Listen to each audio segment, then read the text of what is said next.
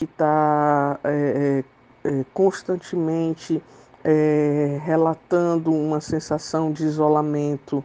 É importante observar se aquele adolescente está tá usando roupas, né, às vezes de mangas compridas, para esconder as marcas nos braços. É importante ficar atento se aquele adolescente ou, ou aquela adolescente está num comportamento muito retraído, muito isolado, que não, não fala com ninguém, que está se envolvendo em condutas é, de risco, se aquele adolescente está envolvido né, com outros adolescentes que estão em sofrimento, que estão também desenvolvendo é, atos de automutilação.